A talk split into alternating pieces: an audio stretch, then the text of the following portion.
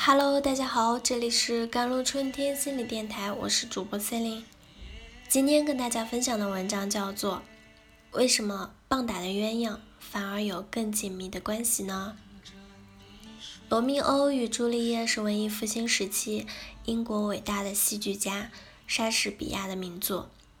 剧中描写了罗密欧与朱丽叶的爱情悲剧，两位主人公深深的相爱，但由于两家是世仇，两人的感情不仅得不到家里其他成员的认可，更遭到了家长的万般阻挠。然而，他们的感情并没有因为双方家长的粗暴干涉。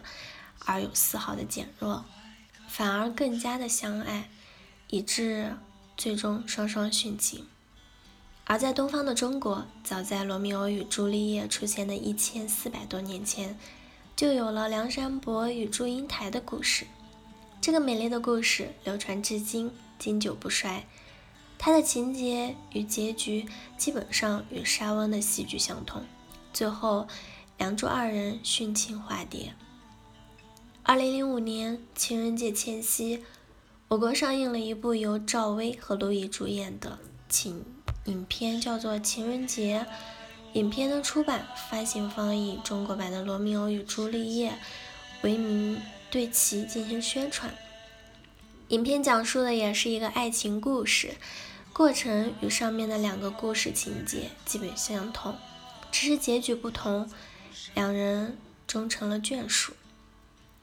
除了在故事、传说、影视剧中，这类现象也经常出现在现实生活中。两个主人公相恋，双方或者一方父母不愿意，可干涉非但不起作用，反而使两人的感情得到了加强。而且，父母干涉越多，反对越强烈，两人的相爱也就越深。心理学称这种现象为“罗密欧与朱丽叶”的效应。这是有关爱情的一种怪现象，指的是如果有阻挠爱情的外在力量出现，恋爱双方的情感反而会更加强，关系也会更加坚固。为什么棒奶的鸳鸯反而有更紧密的关系呢？心理学上的解释有这样几种：第一是从选择自由与选择喜欢之间的关系来解释，我们通过一个实验来分析。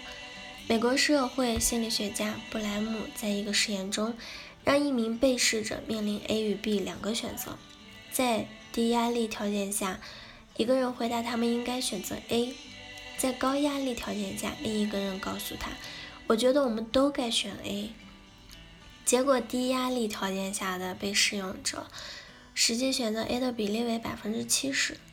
而在高压力条件下，只有百分之四十的被试者选择了 A。可见，如果面临的选择是自愿的，人们会倾向于增加对所选择对象的喜欢程度；如果是受强迫的，便会降低对选择对象的好感。因此，当恋爱双方被强迫做出某种选择时，内心会高度的抗拒。这种心态会促使他们做出一些相反的选择，甚至会增加对自己所选择的事物的喜欢程度。这样的事例在我们的生活中屡见不鲜。某对相爱的青年，尽管遭到了父母的竭力反对、亲友的百般阻挠，但他们不仅没有分手，反而更加的亲密大胆，甚至想要殉情反抗。第二点是。从维持认真、平衡的角度来解释，一般情况下，人们基本上都从内外两个方面寻找自身行为的理由。当外在理由消失后，人们就会倾向于内部，反之亦然。恋爱双方渴望接近对方等行为的原因，可以解释为双方内在的情感因素和外在亲人朋友的支持。如果亲人表示反对，便削弱了恋爱的外在理由，这使恋爱者出现认知不平衡的情况。于是他们只好把内在的情感因素升级来解释恋爱双方的行为，重新平衡自己的认知。这便是中学生在异性交往中一把友情当恋情的重要原因之一。因为好奇心和个性的互补，在异性交往中，双方更容易满足。但许多老师、父母对中学生的异常交往都疑神疑鬼，甚至明确的反对，交往者就容易被认为彼此依赖，从而误以为自己已经坠入了爱河。第三点，从自主需要的角度来解释，因为人们都有一种自主的需要，都希望自己能够独立自主的做出选择。而不是受人控制。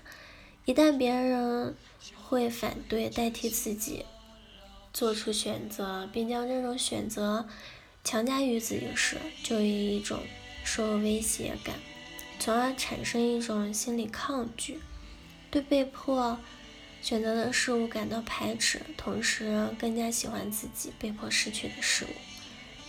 正是这种。心理机制导致了罗密欧与朱丽叶的爱情故事在生活中的不断上演。